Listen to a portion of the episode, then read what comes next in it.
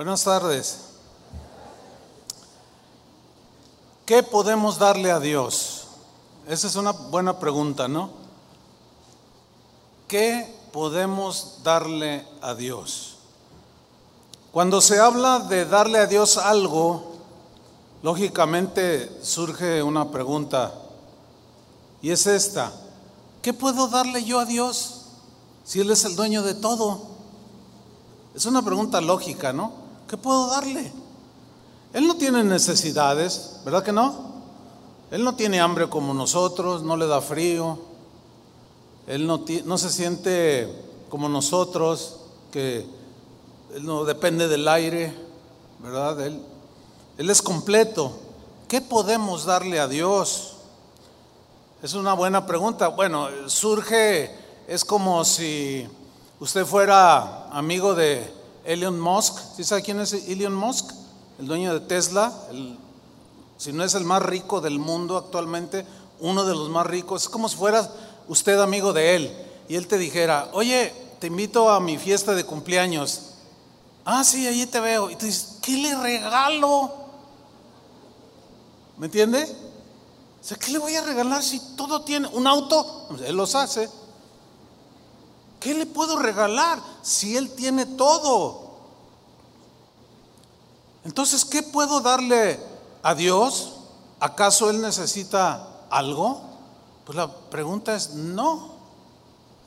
Más bien la lógica nos hace pensar que es Dios el que nos da las cosas, ¿no? Por obvias razones. Nosotros somos incompletos. De hecho, Jesús enseñó a sus discípulos a pedirle al Padre que nos diera lo que necesitáramos, a pesar de que Dios sabe lo que necesitamos antes que le pidamos. Jesús lo enseñó. Esa es la lógica. Mateo 6, 7, Jesús enseñando a sus discípulos dice, y orando, no uséis vanas repeticiones como los gentiles que piensan que por su palabrería serán oídos. No os hagáis pues semejantes a ellos, porque vuestro Padre que está en, eh, porque vuestro Padre sabe, perdón, de qué es, de qué, de qué cosas tenéis necesidad antes que vosotros le pidáis. Vosotros pues oraréis así, Padre nuestro que estás en los cielos, santificado sea tu nombre. Y en el versículo 11 se lee así, el pan nuestro de cada día, dánoslo, danos pan, Señor, porque tenemos hambre. Entonces, la lógica es más bien que Dios nos dé a nosotros. Dios es dueño de todo. ¿Cuántos dicen amén?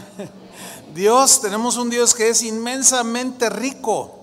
Él es quien nos da las cosas que nosotros necesitamos. Por consiguiente, aquí hay un, principio muy importante. No necesitamos pedirle nada a nadie. Si tenemos un Padre que es inmensamente rico y es inmensamente generoso, pidámosle a Él, al dueño de todo. Fíjense, no hace mucho estaba yo hablando con un pastor que me encontré. ¿Cómo estás, pastor? Pues bien, y la familia bien. Dice, aunque estoy un poco preocupado. ¿Por qué? Fíjate que nos pidieron el local donde nos reunimos y se fue al doble la renta. Eh, que del local que vamos a, a, pues ya, ya lo tratamos, pero estoy preocupado porque se nos dobleteó la renta. Y yo le dije, pero ¿por qué te preocupas? porque ahora tenemos que pagar el doble. Le dije, a ver, espérame, ¿quién paga la renta? Pues nosotros, pero ¿quién suple? Pues Dios. Entonces, ¿quién paga la renta? Pues Dios. Oye, de veras, ¿verdad? Dice, digo, claro, es, es su obra. ¿Tú crees que Dios va a estar preocupado porque no puedes pagar la renta? Lo único que pide de nosotros es fe. Y le conté un testimonio, se los voy a contar. Aquí por la de Cóndor, esta callecita, hasta como cuatro o cinco cuadras hacia la izquierda, allí había una bodega que nosotros rentamos y nos cobraban seis mil pesos en aquel tiempo de renta mensual. pero ya era insuficiente, cabía nada más 200 personas y hacíamos varias reuniones, y, pero estaba muy, muy saturado el lugar. Entonces yo me puse a buscar y resulta que en la avenida que está pasando Colón, que es Enrique Díaz de León, en la pura esquina, casi enfrente de aquí, vi un letrero que decía se renta y era una bodega donde podíamos meter fácilmente entre 800 a 1000 personas. Entonces fui con, con Toño, con Chava, con los que estábamos en ese entonces y les dije, encontré un local, vamos a verlo. Y cuando lo vimos, ¡ay, está grande! Está bien. Y al preguntar la renta, nos dicen 30 mil pesos. O sea, como un 400 o 500 por ciento más. Entonces, ah, ay, oye, pero pues es, mucho dinero. Yo les dije, no, no se preocupen, Dios suple. Eh, pero, ¿ustedes creen que es de Dios aquí? Sí. Bueno, vamos a dar el paso de fe. El que va a pagar es el Señor. Yo tenía una plena confianza. Y ellos estaban dando sus primeros pasos en estas cuestiones de, de confiar en el Señor. Iniciamos y empezó a correr el mes, se estaba llegando el fin del mes para tener que pagar 30 mil pesos, de 6 mil a 30 mil, pues era muchísimo.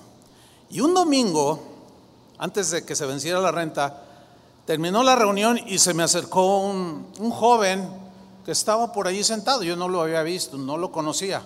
Pastor, me dice, me llamo fulano de tal. Me saludó. Y luego me dice, fíjese que yo soy de la Ciudad de México, pero yo atiendo los negocios de mi papá. Yo soy su administrador y me tocó estar este fin de semana aquí en Guadalajara y pregunté a una iglesia cristiana dónde congregarme y alguien me dio esta dirección y luego me pregunta, era una pregunta, pastor, ¿aquí este lugar es de ustedes o pagan renta? Y yo le dije, no, pues acabamos de entrar y pagamos renta. Ah, me dice, ¿y cuánto pagan de renta? Le dije, 30 mil pesos mensuales. Ah, ah, y, y, mete la mano y saca una chequera y comienza a escribir y me dice, toma la renta de un año.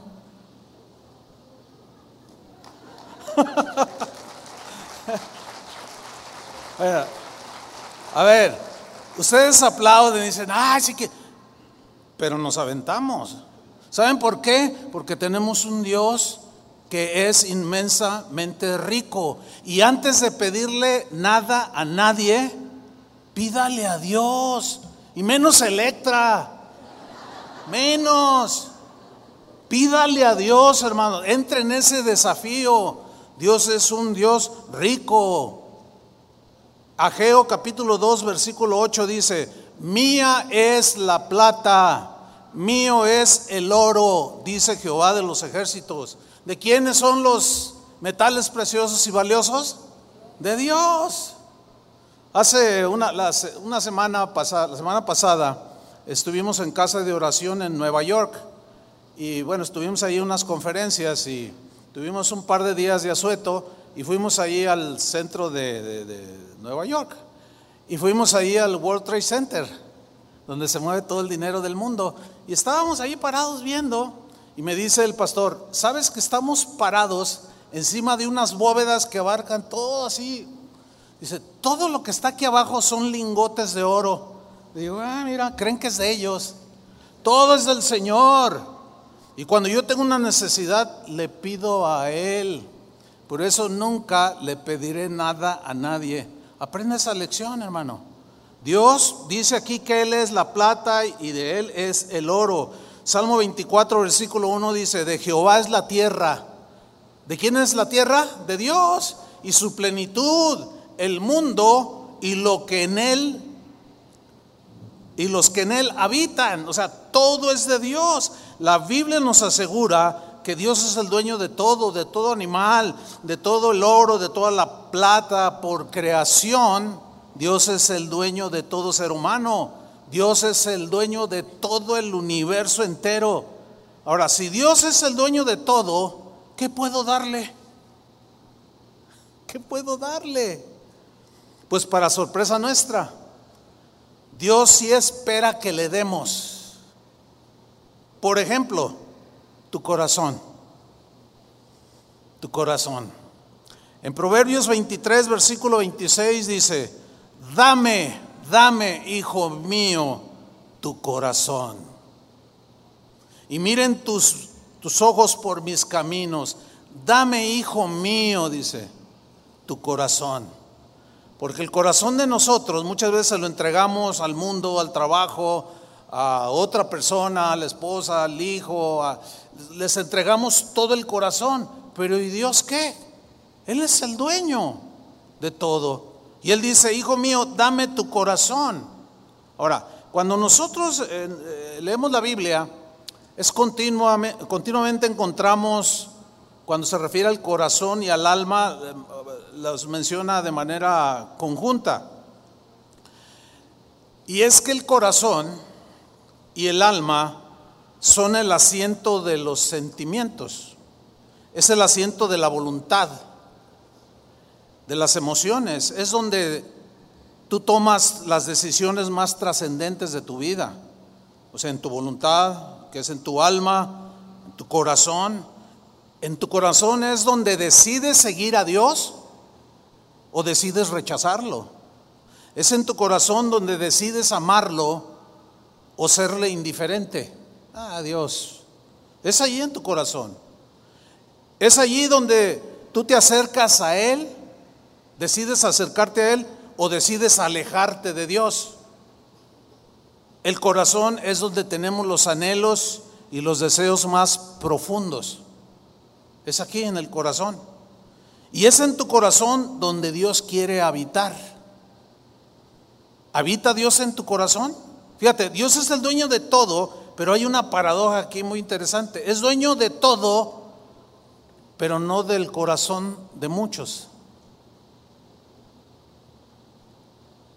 Y ese corazón, Él no lo va a tomar y de manera arbitraria va a decir, voy a entrar a tu corazón. No, tú tienes que ofrecerle tu corazón a Él de voluntad para que lo ames con todas tus fuerzas con todo tu corazón. Jesús dijo, bienaventurados los limpios de corazón, porque ellos verán a Dios, los limpios de corazón. Jesús dijo también que el corazón por naturaleza es, es malo. Del corazón salen los malos pensamientos, salen las calumnias, salen las ofensas, salen muchas cosas malas pero bienaventurado aquel al que Dios limpia su corazón. Ahora, para que Dios limpie tu corazón, tiene, tienes que dárselo. ¿Entiendes? Tienes que ofrecérselo a Él. Señor, aquí está mi corazón. Ahora, Dios es el único a quien debemos entregarle todo el corazón. ¿Por qué? Porque Él nunca va a traicionar, ni va a herir, ni a hacer pedazos nuestro corazón. Los demás y los demás sí. Nos pueden traicionar, nos pueden negar, nos pueden ofender y hacer trizas nuestro corazón. Dios no. Por eso, hermanos míos, no le den todo su corazón a nadie, a ningún ser humano. Dénselo al único que merece que se lo des todo, porque Él nunca te va a traicionar nunca te va a fallar. Él cuando toma un corazón despedazado, lo consuela, lo restaura, lo sana. Y por naturaleza venimos con el corazón hecho pedazos.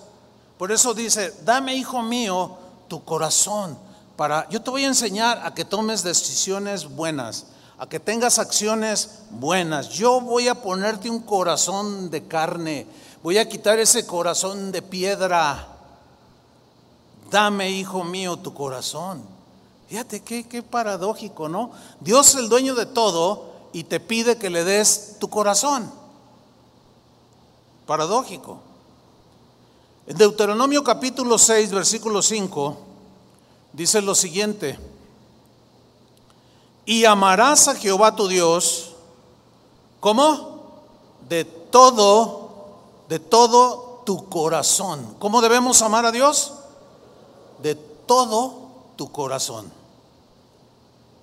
o con todo tu corazón y con toda tu alma, tu ser y con todas tus fuerzas.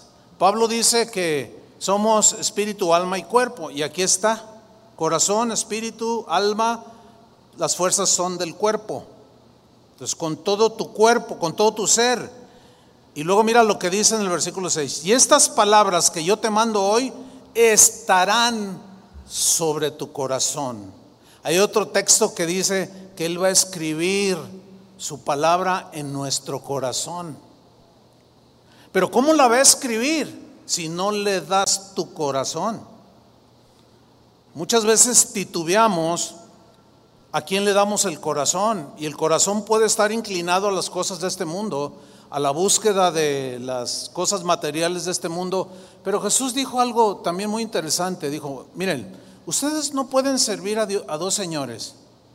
No pueden servir a Dios a la misma vez que a las riquezas, o a las riquezas a la misma vez que a Dios, porque si ustedes aman a cualquiera de los dos, a uno que tengan en primer lugar, el otro, por consiguiente, queda en segundo lugar.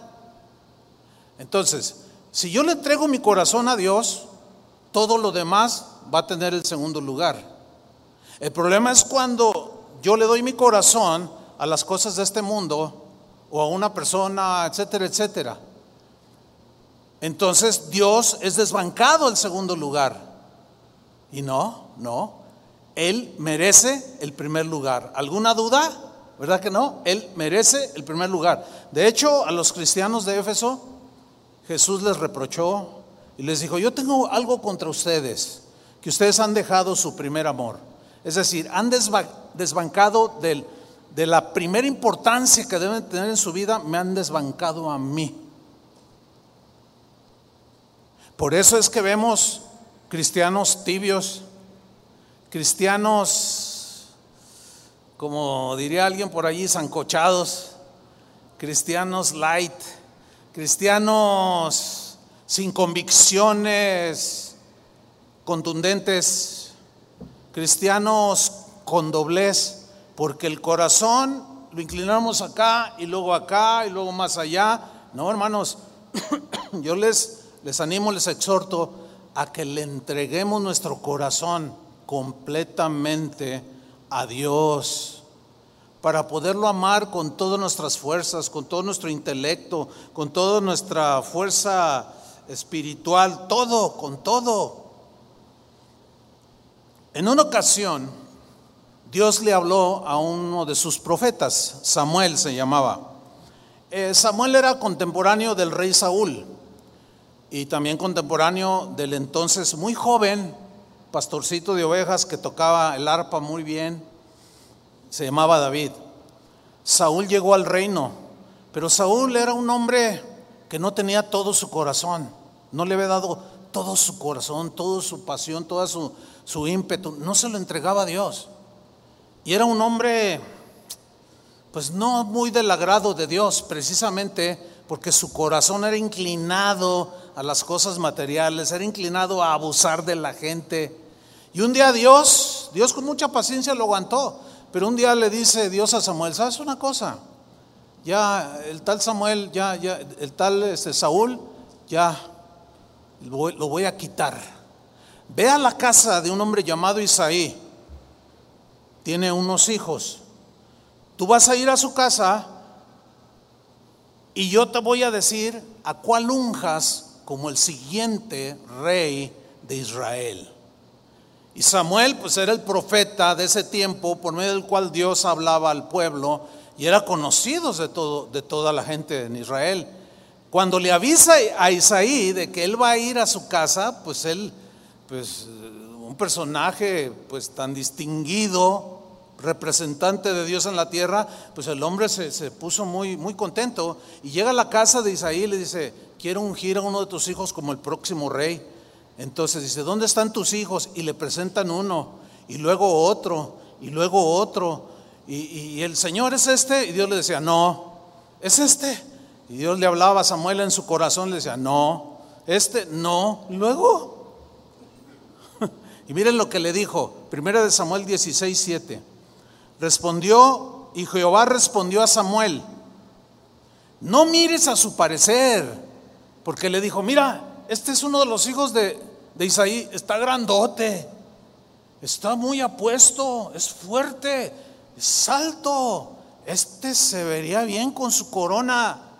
Y Dios le dice a Samuel, Samuel, no mires su parecer, ni a lo grande de su estatura, no, porque yo lo desecho. ¿Por qué? Sigamos leyendo. Porque Jehová no mira lo que mira el hombre. ¿Qué es lo que mira el hombre? Pues el hombre mira lo que está delante de sus ojos. Pero Jehová, ¿qué mira? El corazón. Dios mira el corazón. Por ejemplo, yo los, los estoy viendo en este momento. Y pues, pero yo no sé qué hay en su corazón. Yo no tengo esa habilidad ni ese poder para saber qué están pensando en su corazón. Para saber si realmente su corazón está ahorita aquí, aquí, o está viajando allá en el partido del Barcelona. No, no lo sé. Yo puedo darles a ustedes una impresión ustedes pueden darme a mí una impresión. Es muy continuo que nos equivoquemos por una impresión que tenemos de alguien solamente al verlo. Porque así somos los seres humanos. Nosotros solo miramos lo que está afuera, pero no podemos ver el corazón. Por eso no debemos precipitarnos de hacer juicios de personas que no conocemos y que por una impresión que nos dé, lo juzguemos mal. Por ejemplo, ves a alguien y dices, ay, se me hace que ese es bien creído, se te hace a ti. Pero después que lo conoces, oye, ¿sabes qué? Discúlpame, yo pensé que eras, que eras bien, este, pues muy sangrón, que eras muy pesado, pero no, eres una persona bien amable. Por eso no debemos de precipitarnos. Y siempre tratar, siempre preguntarle a Dios, Señor, solamente, ¿por qué no puedo yo ver el corazón? Y Él te va a responder, porque solo yo lo puedo ver. A veces, como decía hace un rato, nos adelantamos en los juicios, pero solo Dios ve el corazón, nada más. Entonces Samuel se queda, pues, eh, un poco turbado, Isaí más, porque después de que pasó a los siete hijos, ninguno de ellos era. Le dice, oye, ¿no tienes otro? Le, ah, sí, el pequeño, dice, más que se anda allá cuidando las ovejas. A ver, tráelo. Y cuando lo trae dice que, que era un jovencito. Dice que estaba bonito, que era, era de ojos muy bonitos, de cabello rubio, dijo, Dios, este es. Ahora, estaba bonito, pero hay gente bonita con un corazón perverso. Este tenía las dos cosas bien. Era un joven hermoso, pero tenía un buen corazón. ¿Qué le podemos dar a Dios? Dale tu corazón para que de tu, del buen tesoro de tu corazón saques cosas buenas, como dijo Jesús para que dejes de sacar del corazón malo las cosas malas y comiences a sacar las cosas buenas, porque Dios limpiará tu corazón. Dale a Dios tu corazón, porque si algo le ofende a Dios y Él lo rechaza, es la hipocresía. ¿Qué es la, ¿Qué es la hipocresía? Es una doble cara. Es poner una fachada delante de una persona, pero en la realidad Tú le puedes estar diciendo, te amo, pero, luego se da la vuelta y pones otra cara, la cambias y dices, te amo, pero amo aplastarte. Entonces su comportamiento es hipócrita. Y ese comportamiento, hermanos, es, es muy vil delante del Señor. Él, él, él, no, él conoce el corazón hipócrita, pero también conoce el corazón sincero. Pero ¿cómo lo va a transformar Dios si no se lo das? Mucha gente dice, no, esos que piden dinero, esos, Dios no pide dinero. Bueno, pues no, no, en esencia, no. Lo que pide es tu corazón, porque teniendo tu corazón, lo que Él te pida, tú se lo das, sí o no. Porque Él es el rey de tu corazón. A los fariseos les reprochó su hipocresía. Marcos 7, versículo 6 se lee así. Respondiendo él les dijo, hipócritas, de doble cara, de doble apariencia, bien profetizó de vosotros Isaías, como está escrito, este pueblo de labios me honra, fíjate, de labios. O sea, cantamos con la boca, los labios, le cantamos al Señor. Este pueblo de labios me honra. Oh, sí, el Señor es el Señor. Sí, vamos a darle un aplauso. Honramos a Dios. No, sí, Él, Él murió en la cruz por mí. Gracias, Señor. Honramos al Señor. Pero muchas veces, como en el caso de los fariseos, no somos totalmente sinceros porque nuestro corazón no está totalmente entregado a Él. Y les dice, este pueblo de labios me honra, pero su corazón, ¿qué? Está lejos de mí. Su corazón está muy lejos de mí. Tú puedes estar aquí presencialmente. Los estoy mirando cara a cara. Pero yo no sé si tu corazón está aquí ahorita o está volando. ¿Qué vas a hacer en la tarde? ¿Estás pensando qué vas a hacer en la semana? Tu corazón está lejos, no está donde debe de estar. No hay un corazón ubicado en cada situación que estás viviendo y el corazón anda vagando como planeta en el universo sin rumbo fijo. Y el corazón vaga. ¿Sí? En otra escritura dice, y ustedes siempre andan vagando en su corazón, les dijo a los israelitas, vagando en su corazón. No, tenemos que afianzarnos, hermanos. ¿Y cómo, cómo inicia esto? Entrégale tu corazón. ¿Cuántos le quisieran entregar su corazón al Señor? Esa es una buena dádiva para Dios.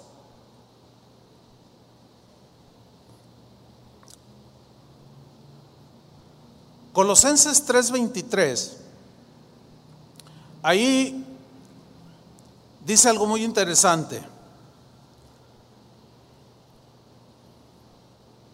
Habla de algo muy valioso que tú le puedes dar a Dios, que es tu corazón.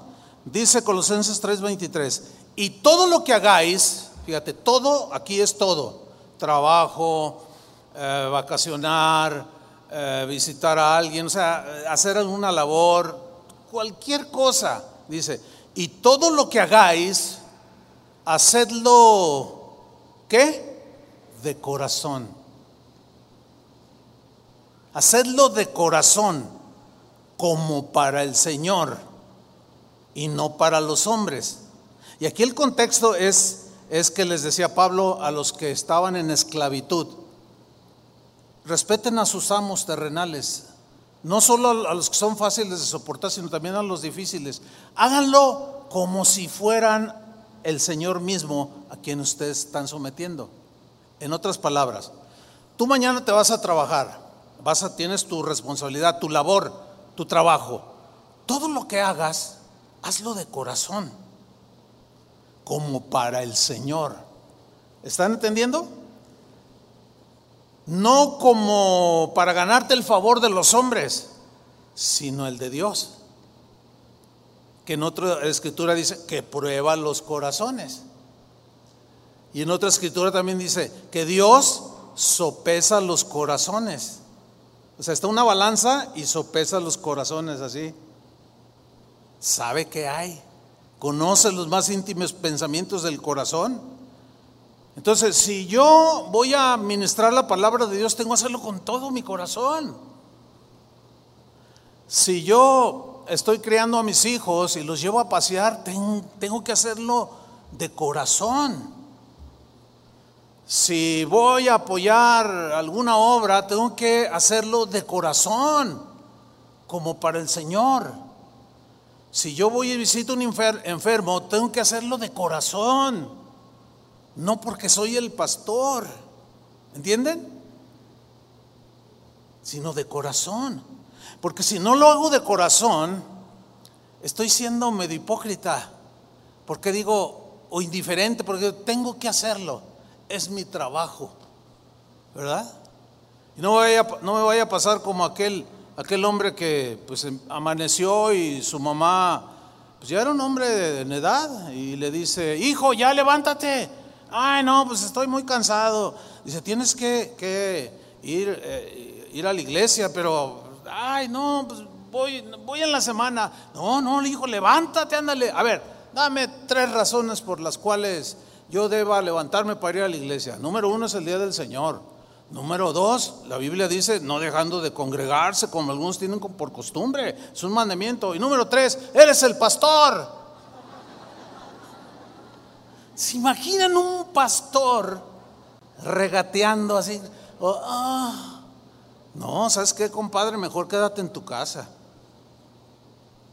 Porque como dice el proverbio, a la fuerza ni los zapatos entran. ¿Se han leído ese proverbio, no? Bueno, lo habrán escuchado. Miren, Dios enseñó a su pueblo Israel muchas cosas, pero entre esas cosas le enseñó, les enseñó a darle a Dios lo mejor. Los enseñó a que le dieran a él lo mejor de sus cosechas, lo mejor de su ganado, lo mejor de sus bienes. Dios enseñó a su pueblo Israel. Todas estas enseñanzas de dame tus primicias, dame eh, de todas tus ovejas, dame la más gordita, la más bonita, la más blanca, que no tenga una manchita. Todas esas eh, cosas tipificaban a Cristo. Cristo era lo mejor que el Padre tenía. Y fue lo que nos dio, lo mejor que Él tenía, su Cordero, para el sacrificio por nosotros los pecadores. ¿Cuántos le dan un aplauso al Señor?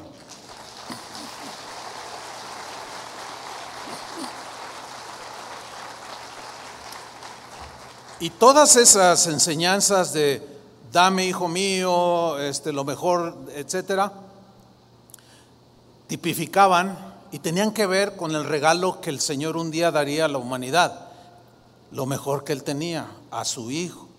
Pues bien, ustedes saben que en el Antiguo Testamento Dios había instituido que por medio de sacrificios de animales inocentes, derramando su sangre, estaba simbolizando que Él cubría sus pecados. Pero repito, todos esos sacrificios apuntaban hacia Cristo, que sería el Cordero de Dios. Pero esos sacrificios que ellos continuamente llevarían al templo tenían que ser animales sin defecto.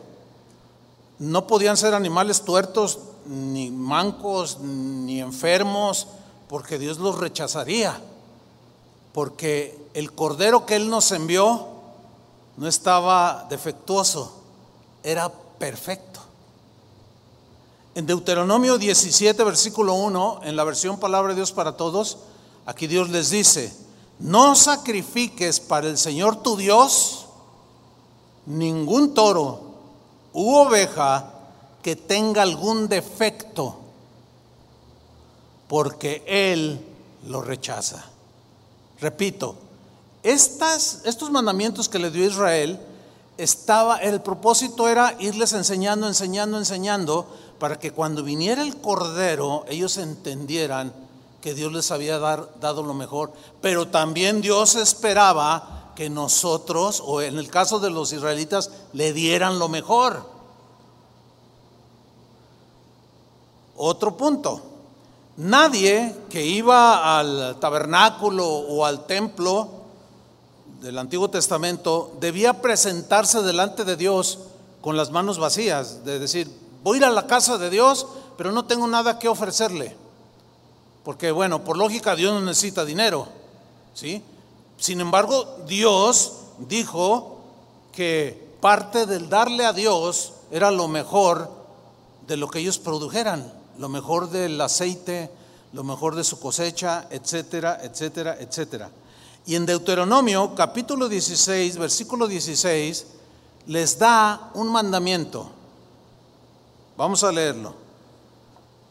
Les dice, tres veces al año, todos los hombres deberán presentarse ante el Señor tu Dios, en el, en el lugar que Él elegirá, en la fiesta de los panes sin levadura.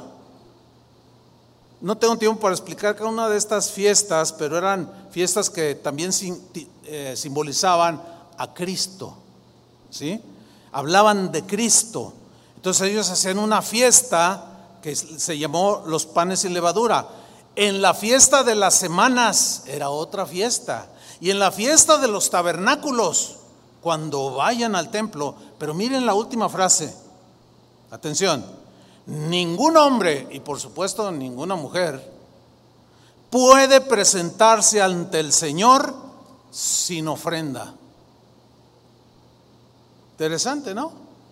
Ahora, ¿qué, pero si Dios no necesita nada, ni, ni a nadie, ¿por qué, quiere que le, ¿por qué quería que le dieran ofrenda? Porque Él quería que fuéramos, que aprendiéramos de Él, que es un Dios generoso, que no nos escatimó a su propio Hijo, que nos da todas las cosas. Esto ya es una revelación del Nuevo Testamento. En el Antiguo Testamento no estaba revelado Cristo, estaba todo como con sombras.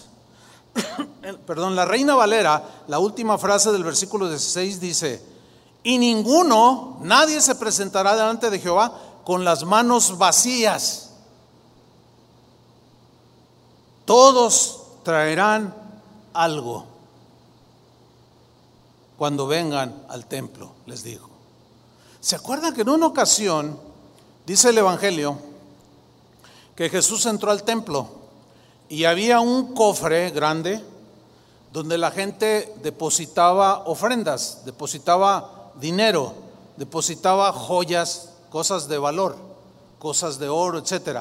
Y dice la Biblia claramente que Jesús se paró junto al arca de las ofrendas, se paró y vio ahí el cofre. Y, y la gente venía y traía ofrendas para el Señor y Jesús veía que la gente depositaba, daba ofrendas a Dios. Y ahí estaba. Y de repente llega una viuda, se acerca al cofre y pone dos moneditas. Eran dos blancas, que era la moneda más de menos valor en Israel en ese tiempo eran monedas romanas en sí. Es como nosotros las moneditas de 10 centavos. Pues, ¿qué, va, compras con 10 centavos, no? Pues dos blancas era, era todo lo que esta mujer tenía. Y llegó, se paró en el cofre de las ofrendas, saca sus dos moneditas y las deposita en, en el arca de las ofrendas. Y en eso Jesús levanta la voz dice, ¡hey! Escúchenme todos y todos. Los que iban regresando de dar sus ofrendas miraron y todos pusieron atención. Escúchenme todos. Todos ustedes que acaban de pasar a, dar aquí y, y que han depositado en el arca de las ofrendas, han dado de lo que les sobraba. Están bendecidos, tienen más de aquello que necesitan para su sostenimiento. Y está bien, está bien. Pero quiero decirles algo, esta mujer ha dado más que ustedes. Y entonces, no, pues ¿cómo? Pues, ¿qué dio? Dio dos moneditas, dos blancas. Ay, ¿cómo? ¿Cómo si yo metí un buen billete allí? ¿Cómo que dio más que yo? ¿Cómo que dio más que yo? Y Jesús dice, ¿saben por qué dio más que ustedes? Porque ustedes dieron de lo que les sobraba y está bien, están correspondiendo la bendición que Dios les ha dado. Dice, pero ella era todo lo que tenía y lo echó ahí. Ella echó todo. Por consiguiente, dio más en proporción, proporcionalmente hablando, dio más que lo que ustedes dieron. Pregunta, el Señor Jesús, ¿ustedes creen que se fija en lo que damos? A ver, a ver, contéstenme, ¿sí o no? Claro que sí, mi hermana. Pues no, les estoy narrando el Evangelio. No les, les estoy diciendo que Jesús estaba parado en el arca de las ofrendas viendo lo que ponían. Entonces sí se fija. Pero lo que se fija el Señor no es tanto en la cantidad, sino en la disposición del corazón. Ah, ¿verdad? En la disposición del corazón. Porque si yo tengo un millón de pesos en el banco y doy 20 pesos de ofrenda, díganme, ¿es, ¿es en proporción algo generoso? Pues claro que no. Y Dios ve la mezquindad del corazón. Entonces sí se fija. Pero más que el dinero que damos en el cual Él se fije, no, Él se fija en dónde? En el corazón. Hermanos, nosotros, por nuestra cultura, como haya sido, pero fuimos enseñados no a ser generosos. Fuimos enseñados a dar lo que nos sobraba. Si me sobraba un par de ah, ya están viejos, ah, los voy a regalar. Ah, y así muchas cosas. Cuando íbamos a la iglesia, ¿se acuerdan? Que a la hora que, pasaban la, pues, pues yo me acuerdo en mis tiempos, pues, pasaban una charola, así. Pero como que no había mucha fe, o no sé qué consistía, pero no, tenía nada de, profundidad. Parecía platillo volador, así muy, muy delgadito. Entonces, ¿Por qué? Pues porque la gente estaba acostumbrada a dar una limosna es una ofrenda, eh, el sentido eh, real de limosna es una ofrenda, pero en el contexto de nosotros, limosna es como dar, ese, es el sentido que le damos nosotros ahora. Ay, pues no soy limosnero, como para que me des ahí cualquier cosa. Entonces, atribuimos a una limosna dar lo que nos sobra. ¿Sí me estoy explicando? Así era. Y estábamos acostumbrados a dar lo que nos sobraba. Y pasaba, pasaba la, charola de la ofrenda y bueno, sacábamos, ay, no traigo suelto. Había, billetes acá, pero buscábamos la moneda. O sea, así muy, muy como, muy mezquinos, ¿no? Así como, ah, que al cabo Dios no necesita. Pues, ¿qué le tengo yo que dar? Lo que pasa es que hay una ignorancia entonces, Dios veía el corazón, la mezquindad en la cual nosotros vivíamos. Estábamos acostumbrados a darle a Dios lo que nos sobraba. Y eso hay que corregirlo, hermanos. Tenemos que darle a Dios lo mejor. Y cuando digo lo mejor, no, no cree que me estoy refiriendo exclusivamente a las cosas materiales, por favor, hermanos. No, a lo mejor de tu tiempo, lo mejor de tus años, lo mejor de tus fuerzas, lo mejor de tu intelecto, lo mejor de las intenciones de tu corazón. Lo demás, pues sí, pero es secundario. Y nos sucede lo que le sucedió a un joven, un joven que, según esta historia, estaba muy enamorado de su novia y él tenía planes de casarse y estaba muy entusiasmado. Y cada día que iba a su casa a verla, pues emocionaba, y voy a ir a ver a mi amada, y no, esta es la que Dios tenía para mí, oh, cómo la amo, y a todo el mundo le contaba que estaba súper enamorado de la muchacha. Pues un día eh, llega de su trabajo, sale y dice, ay, voy a ver a mi novia. Llega a su casa y ya se perfuma y todo el asunto. Y no estaba muy lejos donde vivía su novia. Y ya se pone en camino y en la esquina de su casa había un puesto de nueces, pero eran unas nueces de este tamaño, así de gordas, grandotas, de esas nueces que se, que se conocen como nueces de hoja de papel, de esas nueces que casi con, con la fuerza de las manos las rompes. Bueno, yo las podía romper, no sé ahora. Pero yo me acuerdo así, con la pura fuerza, porque están muy blanditas. La cáscara es como hoja de papel, por eso se llaman así. Y, dijo, ay, qué, qué, ricas se ven estas nueces. Le voy a comprar un kilo a mi novia y se lo voy a llevar, lo mejor, dice, para demostrarle cuánto la amo. Y le compró un kilo de nueces. Y ahí va con su bolsita. Y de pronto dice, ah, pues voy a probarla para ver qué tal está. Y tomó una y la, presionó la partió y empezó a comer, le dijo, wow, las mejores que he probado. Y son de Chihuahua. Allá es una tierra donde se cosecha mucha nuez. Dijo, qué ricas nueces. Y terminó la nuez, pero como era un joven muy limpio, así como los cristianos, que no tiran basura en la calle, que cuando van en el auto no bajan el vidrio y avientan la botellita de agua, los papelitos del chicle, que no tiran ningún papelito aquí, así como ustedes. Era bien limpio el muchacho. Y dijo, oye, ¿qué hago con las cáscaras? Entonces dijo, ah, bueno, ya sé. Y las, las echó en la bolsa. Y siguió caminando y siguió comiendo. Y perdió la noción porque estaban tan ricas que cuando llega con la novia, le dice, oh, amada mía, qué gusto verte. Mira, como muestra de mi amor, te traje un regalo, le dice. Y la otra, de veras, estaba soñada la muchacha. Le dice, toma mi vida, toma mi amor. Y le da la bolsa.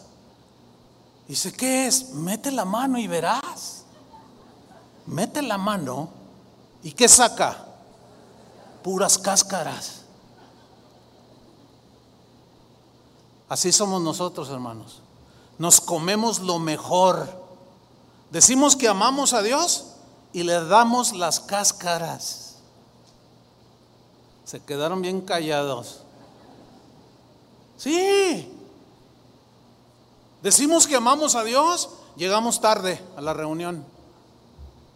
Sas, dicen algunos. Ay, lo dice por mí. Bueno, si tú llegaste tarde, pues, pues sí. ¿Para qué digo que no? Sí, sí.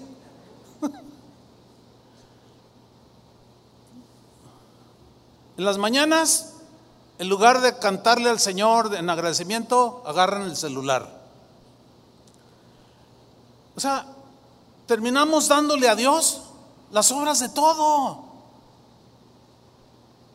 Decimos que lo amamos, pero ya, ya cuando se trata de mostrarlo, ya, ya lo único que traemos es la limosnita, las cáscaras. No, mis hermanos, no, no.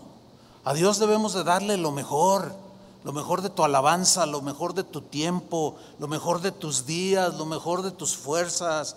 Dale a Dios tu corazón. Y si Dios tiene tu corazón, tiene todo lo demás. Porque Dios espera que le demos lo mejor. Porque Él nos dio lo mejor. Hebreos 11, versículo 4. Miren qué historia aquí. Dice, por la fe Abel ofreció a Dios, por la fe Abel ofreció, dio a Dios más excelente sacrificio que Caín, por lo cual alcanzó testimonio de que era justo. Ahora, esta primera frase del versículo 4, en la versión en lenguaje actual, dice aquí que por la fe Abel dio su el sacrificio que él dio fue mejor, dice en esta versión. ¿Cómo fue el sacrificio de Abel? Fue mejor que el de su hermano Caín. Oh, qué interesante. Ahora, para entender un poco más, tenemos que ir a Génesis capítulo 4, porque ahí está la historia. Génesis 4, versículo 2. Dice, y Abel fue pastor de ovejas, ese era su trabajo. Y Caín fue labrador de la tierra. Cada quien tenía su labor, su trabajo. Bien. Versículo 3. Y aconteció que andando el tiempo, que Caín trajo del fruto de la tierra una ofrenda a Jehová. ¿Qué le trajo a Dios? Manzanas, naranjas, ¿qué es? Un fruto de la tierra. ¿A quién se lo llevó? A Dios. Ahora la pregunta es esta, ¿Dios come naranjas? ¿Manzanas? No, no, es el corazón, hermanos. No se vayan tanto por, por lo literal de la fruta, porque Dios no come fruta, sino que Dios ve qué? El corazón. Ahora, Dice en el versículo 4, y Abel trajo, dio también de los primogénitos de sus ovejas, de lo más gordo de ellas, o sea, miró, ¿cuántas tengo? 751. Y de una por una dijo, a ver, ¿cuál es la más bonita? ¿Cuál es la más gordita? ¿Cuál es la más blanca? ¿Cuál es la mejor? Y empezó a ver y encontró una. Dijo, esta es la mejor. Y se la, y se la ofreció a Dios. Ahora, miren lo que dice aquí. Y miró Jehová con agrado a Abel y a su ofrenda. Pero no miró con agrado a Caín y a la ofrenda suya. ¿Por qué? Déjenme explicarles. Cuando Adán y Eva pecaron, se cubrieron con hojas de, de higuera. Ustedes saben la historia. Y Dios les dijo, ¿por qué se cubren? Es que estamos desnudos, nos da vergüenza delante. ¿Quién les enseñó que estaban desnudos? O sea, el pecado abrió sus ojos, habían conocido el mal. Pero sucede algo muy, muy extraño, entre comillas. Resulta que, que Dios los viste, a Adán y a Eva, con pieles de animales. ¿Se acuerda? Eso, eso está en Génesis. Y vistió Jehová Dios a Adán y a Eva con pieles de animales. Ahora, para fin de haberlos vestido con pieles de animales, Dios mismo tuvo que sacrificar animales inocentes. Derramar su sangre, que la Biblia dice que sin derramamiento de sangre no hay perdón de pecados, ya desde ese sacrificio de dos animalitos inocentes, Dios el Padre estaba hablando ya de su cordero, de Jesús que era inocente, pero que era el mejor, lo mejor que Él tenía para darnos a nosotros. Y hablaba de Jesús todo eso. Y ellos aprendieron la lección. Ellos sabían cómo acercarse a Dios. Tenían que encontrar animalitos limpios, inocentes y sacrificarlos. Derramar su sangre y ofrecerla a Dios como simbología de perdón de sus pecados. Y bueno, nace a, Caín y Abel y, Adán y Eva les enseñan, es lógico pensar que les enseñaron, miren hijos, el pecado nos destrozó, pero les vamos a enseñar cómo acercarse a Dios. Tienen que ofrecer un animalito inocente, derramar su sangre. Ah, está bien. Ah, ok, bien. Ahora, ¿por qué no fue agradable la ofrenda de Caín? Porque fue del fruto de la tierra. Dios no estaba viendo solo la acción de Caín, sino la motivación y la actitud de su corazón. ¿Qué fue lo que en realidad hizo Caín? Caín menospreció lo que le enseñaron sus padres de cómo debería de acercarse a Dios, solamente por medio de sacrificio. La única manera de llegar al Padre es Jesús. ¿Cuántos dicen amén? Es la única manera de llegar al Padre, Jesús. Si su sangre no está sobre nosotros limpiando nuestros pecados, no podemos llegar al Padre. No podemos darles ofrenda. No puedo agarrar un, látigo y golpearme la espalda en sacrificio. O, irme descalzo, caminando 10 kilómetros, o de rodillas, o con nopales en la espalda, para que Dios limpie mis pecados. Esa es la obra de la carne. ¿Entienden? No es la manera de acercarse a Dios. No podemos comprar por obras la salvación. Tiene que ser por un cordero inocente. Pero resulta que el, mejor cordero que había era el Hijo de Dios. Y Dios nos dio su mejor cordero. Por eso cuando Caín llega y le ofrece a Dios, bueno, Dios la vio, luego llega Abel y le ofrece la más gordita y vio con agrado, dijo. Por eso en Hebreos dice, por la fe, Abel ofreció mejor sacrificio que Caín su hermano. La ofrenda de Caín era distraída, era defectuosa, era indiferente la ofrenda de él. Era una ofrenda fría, sin corazón lleno de pasión y amor por Dios. Era una ofrenda hasta mezquina. Era una ofrenda de su propio y frío corazón, de su corazón celoso y envidioso que a la postre lo llevó a asesinar a su hermano. Era indiferente, frío, como Mical, que despreció al rey David cuando lo vio danzar con todas sus fuerzas, cuando llevaban el arca que los filisteos habían capturado Y David cuando ya es rey dijo, no puede estar lejos de nosotros el arca de Dios, porque el arca representaba la presencia de Dios. Voy a ir a rescatarla de nuestros enemigos los filisteos. Y armó a sus soldados y fue y en batalla rescató el arca. Y hubo alegría y regocijo en todo Israel. De tal manera era, era tan emotivo aquello que David empezó a danzar junto con todos los que estaban ahí con instrumentos. Y estaba su esposa, una mujer fría, que no le importaba la presencia de Dios. El arca venía desfilando y ella como si nada. Y David no se pudo aguantar, era un gozo que no podía contener. Y empezó a brincar y a danzar delante del Señor. Y dice la Biblia en, Samuel que Mical lo vio y lo, lo despreció. ¿Dónde? En su corazón. Dijo, ah, mira nada más el rey, como cualquiera ahí brincando. Y cuando ya llega a su casa le dice, ¿qué te pasa, rey? ¿Qué no te da vergüenza? ¿Viste lo que estabas haciendo? Dice, no es para tanto. ¿Cómo que no es para tanto? Porque esa mujer estaba acostumbrada a darle a Dios lo que le sobraba, no lo mejor. No, mis hermanos, no, no le den a Dios lo que, lo que le sobra, ni de su tiempo, ni de sus fuerzas. Denle lo mejor a Dios, porque Él se lo merece. así era Caín, así era Mical, y así son muchos. Fríos, impasibles, indiferentes. La Biblia dice, ofrezcan a Dios sacrificios de alabanza y no mueven ni un dedo.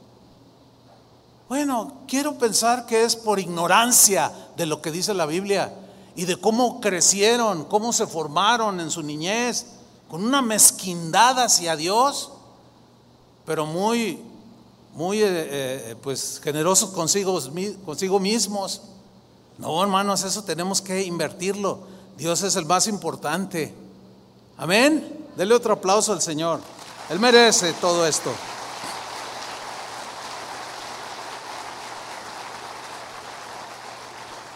Entonces, ¿por qué, ¿por qué tenemos que darle a Dios lo mejor? ¿Por qué, él, Él espera que le demos lo mejor? Porque Él nos dio lo mejor, como ya lo expliqué, a su único Hijo, Jesús. Juan 3:16, lo conoce. Porque de tal manera amó Dios al mundo que ha dado, ahí está el verbo dar, que ha dado. Ahora, ¿quién es el dueño del universo y de todo? Dios. Nos pudo haber dado una casa en Puerta de Hierro, pero no, te dio una casa en Puerta de Hierro porque pues eso es... No, te pudo dar un Ferrari, pero no te lo dio, porque eso no es lo mejor de Dios. Te dio lo mejor que él tenía, la mejor posesión que él tenía, y esa era su hijo. Gloria a Dios. Qué Dios tan generoso tenemos que ha dado a su Hijo unigénito para que todo aquel que en Él cree, o sea, dejó la puerta abierta, para que le entregues tu corazón o no se lo entregues, para que decidas seguirlo o decidas no hacerlo, para ponerle atención a su palabra o ser indiferente y distraído. Pero para el que cree, no se pierda, mas tenga vida eterna. Ahora, si Dios me dio a mí lo mejor que Él tenía, ¿por qué no darle yo a Él lo mejor que pueda tener? Lo mejor de mi vida, de mis años, de mis fuerzas, de mi intelecto, ¿por qué no dárselo a Él?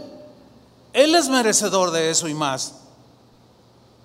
Y el Padre quiere enseñarnos. Ese principio no ha pasado de vigencia.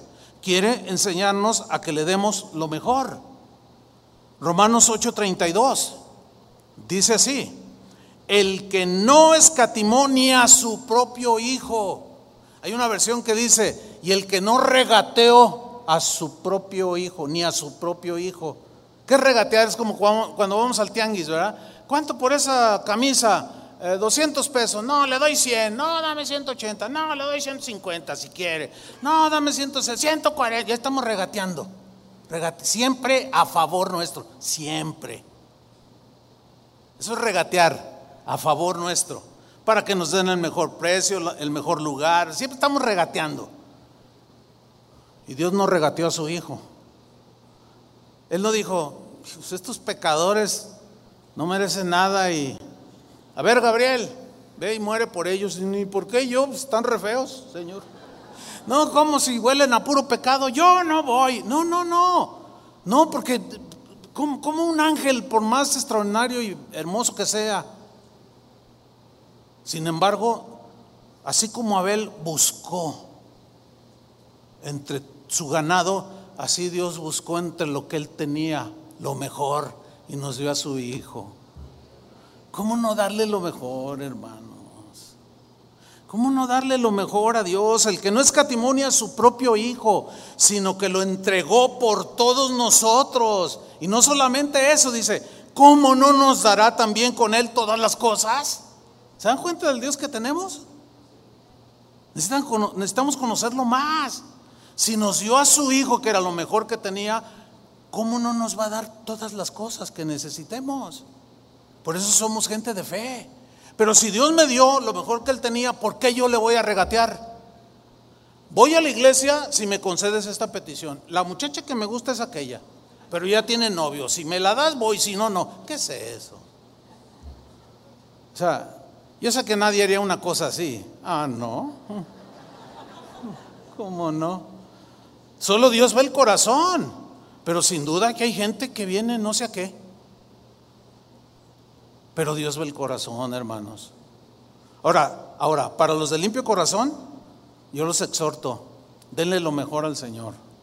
Denle lo mejor de su vida, lo mejor que tengan. Cuando Él les pida algo, no es para quitarles, es porque les quiere dar todavía buenas cosas, mejores cosas, espirituales y, ¿por qué no? También las materiales incluyen. Mire, una de mis primeras lecciones que el Señor empezó a enseñarme, eh, la recuerdo bien, fue en la iglesia donde yo crecí. Llego a la reunión, salgo de mi trabajo, llego a la reunión. Yo, eh, la iglesia está aquí en la calle Libertad y Enrique Díaz de León, y yo vivía en ese tiempo dos cuadras antes de llegar a la provincia, allá por Pablo Valdés. Está bastante lejos, ¿no? Bueno, allá vivía yo en ese tiempo. Llego yo a la reunión y pues está la alabanza y todo y luego llega el momento de la ofrenda, hermanos, vamos a darle al Señor y X. Y empieza a circular la, el recipiente de las ofrendas y empezó a dar la vuelta así. Y cuando entró a mi fila, yo, yo le dije al Señor, Señor, no traigo. Ahora no, no traigo nada. Y me dice, sí, sí traes. Yo le digo, no, no traigo. Me dice, sí. ¿Traes algo en la bolsa? ¿Saben qué era lo único que traía en mi bolsa? Lo del pasaje del colectivo, del camión. Que en aquel entonces, en aquel entonces, cobraba 40 centavos. ¿Cuántos son de ese tiempo? Ah, mire, todavía un montón de chaburrucos 40 centavos pagábamos y nos quejábamos igual que ustedes ahora, ¿eh? ¡Ay, qué caro! Siempre ha sido así. Pagábamos 40 centavos y había unas monedas de 20 centavos de este tamaño, así grandotas de, de cobre, ¿se acuerdan? Pues yo traía dos monedas de 20 centavos en la bolsa y cada que se acercaba la canasta, yo decía, Señor, pero, y el Señor, da todo lo que traes. Dame todo lo que traes. Le digo, es que nada más es lo del camión, Señor. Es que ¿cómo? Está muy lejos. Y salgo, salimos noche. ¿Cómo? Dame todo lo que traes. Échalo a la ofrenda. Y ya se acerca junto a la persona que tenía yo junta y dije, Señor, no. Y cuando me da la canasta a mí, porque la pasábamos así, que meto la mano y que meto los 40 centavos. Y el que siguió, bueno, debo decir algo que no dije en la mañana, que les compartí. Cuando yo hice eso, sentí mucha paz. O sea, como que se me quitó una carga de encima. No sé, es algo extraño. Y en ese tiempo yo no lo sabía discernir, estaba, tenía poco tiempo de convertido. Bueno, así quedó. Se terminó la reunión y dije, pues como me voy a pie, ah, me quedé platicando con los hermanos y eh, total, ya se hizo noche y salgo y, y atravieso la calle Libertad y me paro en la esquina donde pasaba el camión. Fíjense, el Señor hacía que el camión pasara enfrente. Bueno, entonces me paro allí y le digo, Señor, pues este, son las 10 de la noche, la hora que ya no pasan los camiones, cuando mucho 10 y media. Voy a llegar a mi casa como entre las 12. No sé. Bueno, está bien, Señor. Estaba yo contento. Y el Señor me dice, mira al suelo. ¿Cómo? Mira al suelo. Y yo hago una moneda de 20 centavos.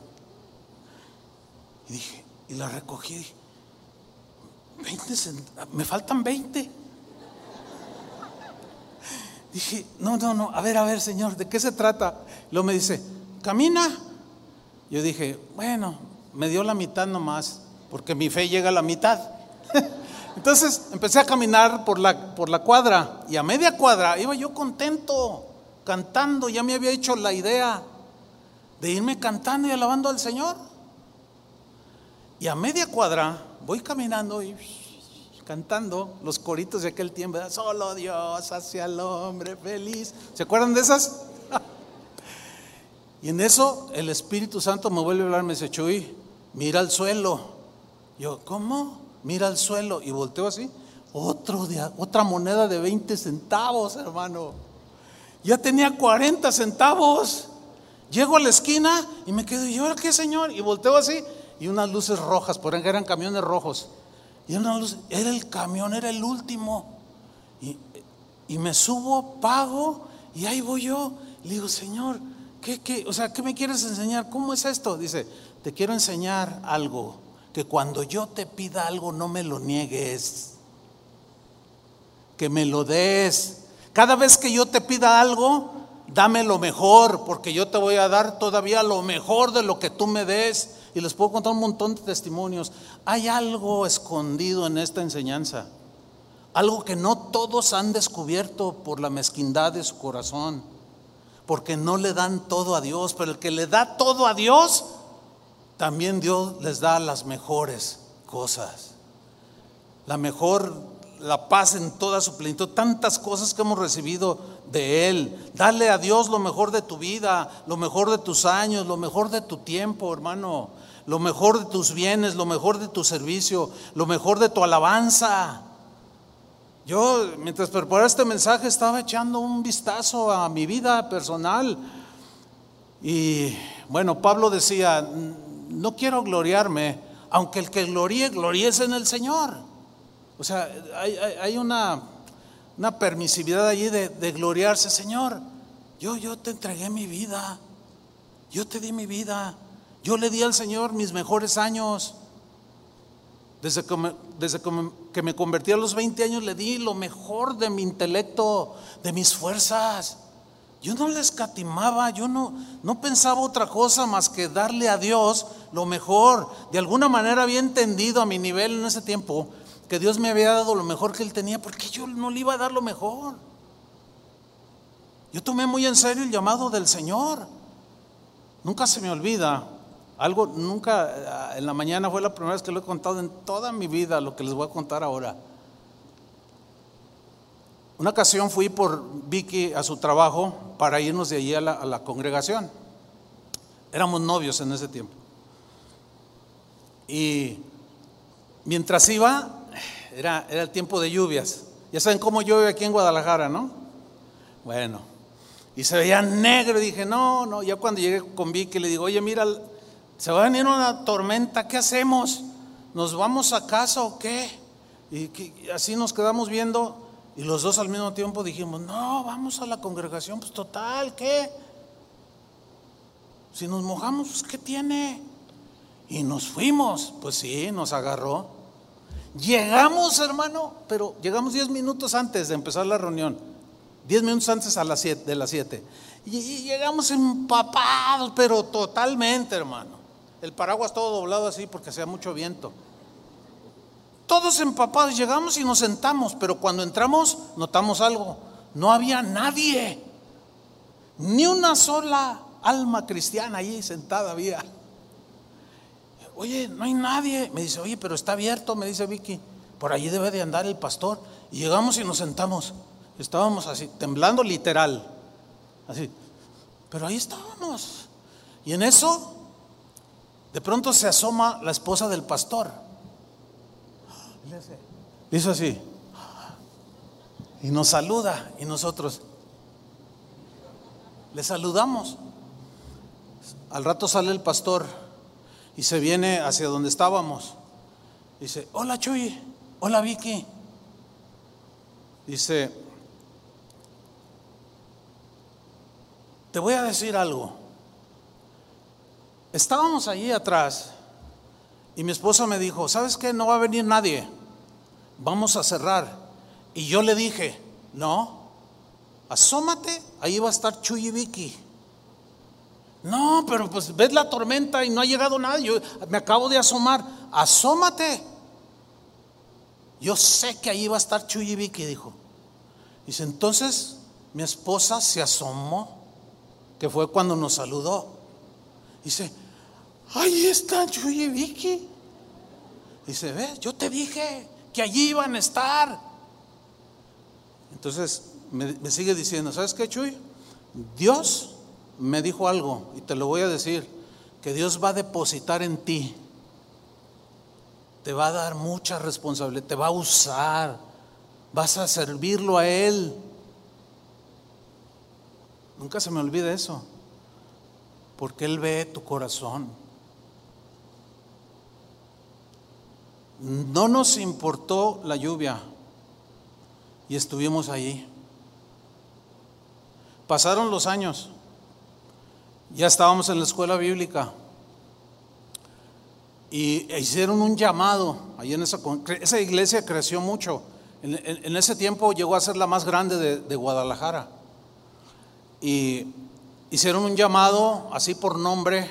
Vamos a nombrar a 120 de entre toda la congregación, que eran como 1500 en ese tiempo, eh, porque los vamos a preparar para ser diáconos, para que sirvan a Dios y después ordenarlos como pastores, después de una preparación y unos años. Y entre esos 120 que nombraron estábamos nosotros. Y empezó la preparación que era de dos años, hermanos. Una preparación sistemática y era todos los días. La preparación. Nos enseñaban, nos ministraban, etcétera, etcétera. El primer mes estaban los 120 allí. Pasaron tres meses y había 90. Pasaron seis meses y había 60. Pasó un año y había 35. Cuando se cumplieron los, dos años, ¿cuántas personas creen que quedaron? Quedaron tres de 120. Quedó un hermano que se llama Ramón, un hermano que se llama Javier Castolo, que acaba de morir hace poco, y yo, claro, con nuestras esposas, ¿no? Y cuando nos entregaron el certificado de diáconos, nos dijeron, muchos son llamados, pero no todos tienen el compromiso. Debo decirle algo con sinceridad, hermano, a mí no se me hizo ningún sacrificio. ¿Saben por qué? Ahora lo entiendo mejor. ¿Saben por qué? Porque yo le había dado mi corazón.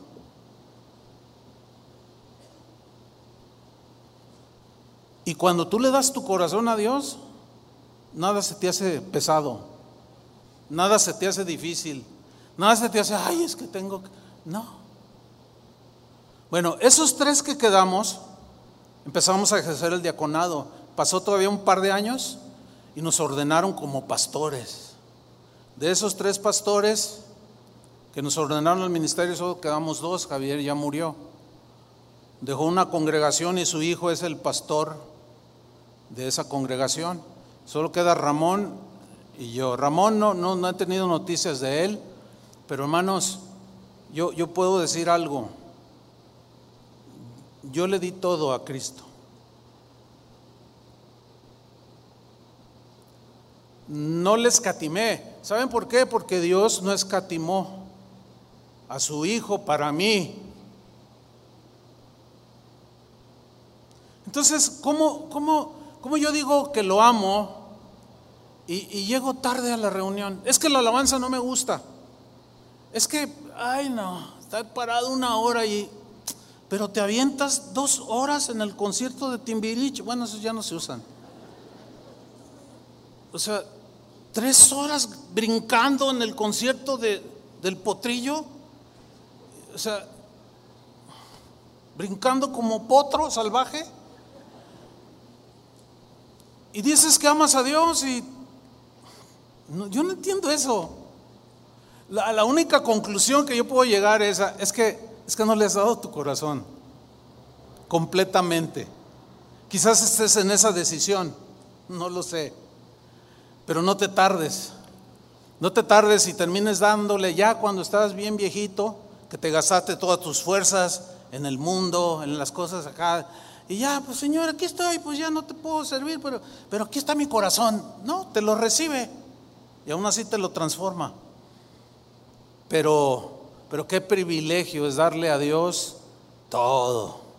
Qué bendición es darle a Dios todo tu tiempo, lo mejor de tu alabanza. Porque Dios es digno de suprema alabanza. ¿De qué? De suprema alabanza y es digno de ser alabado en gran manera.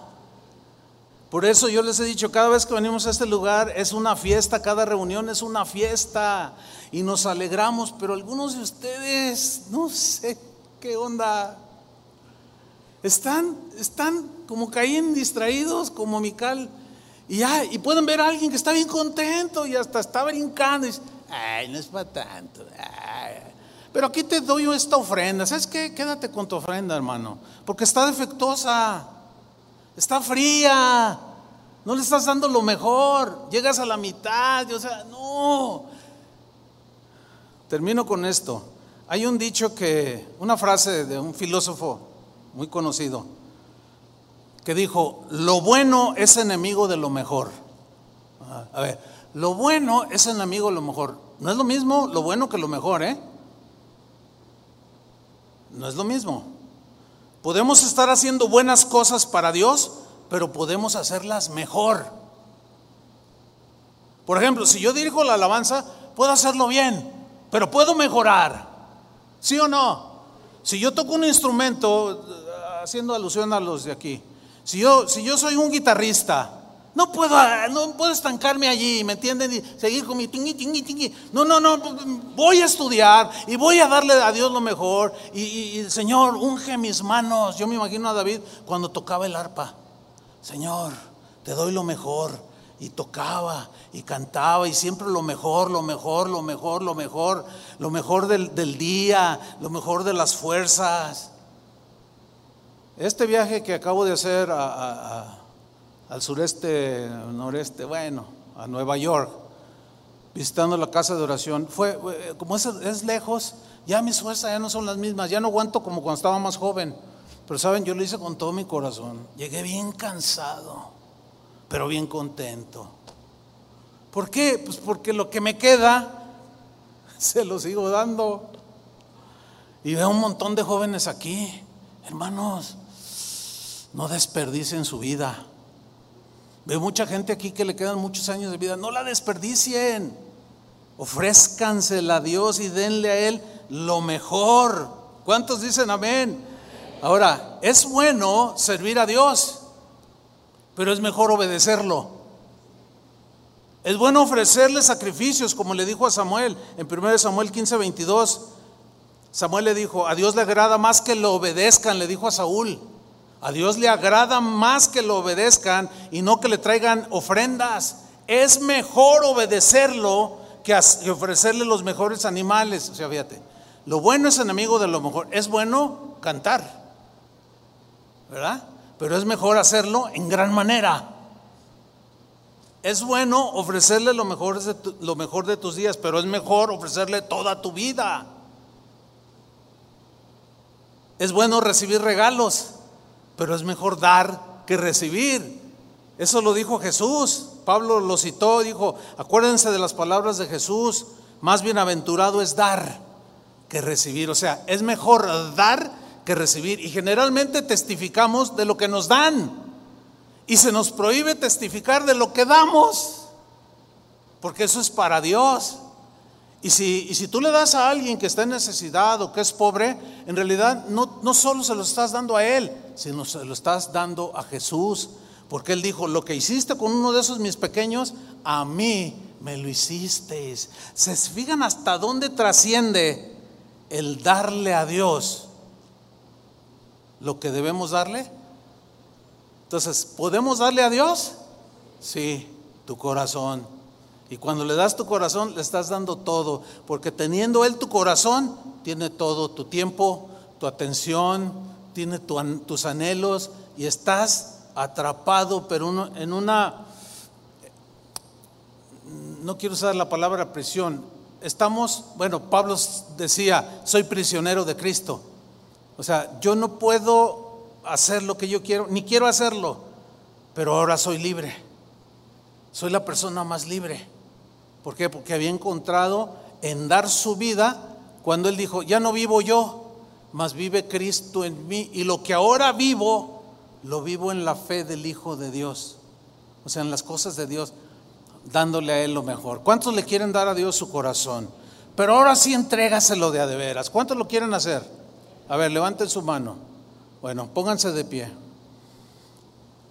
No, no, no respondan de acuerdo a, en un sentido solo emocional, sino con convicción, que tú digas, no, sí, de aquí en adelante, ya no voy a estar en dos pensamientos, de aquí en adelante yo o camino con Jesús o camino con Jesús, ya no puedo volver atrás, no puedo traicionarlo, no puedo amar las cosas del mundo y amarlo a Él de aquí en adelante le voy a dar, para algunos que ya están entrados en añitos, lo que me quede.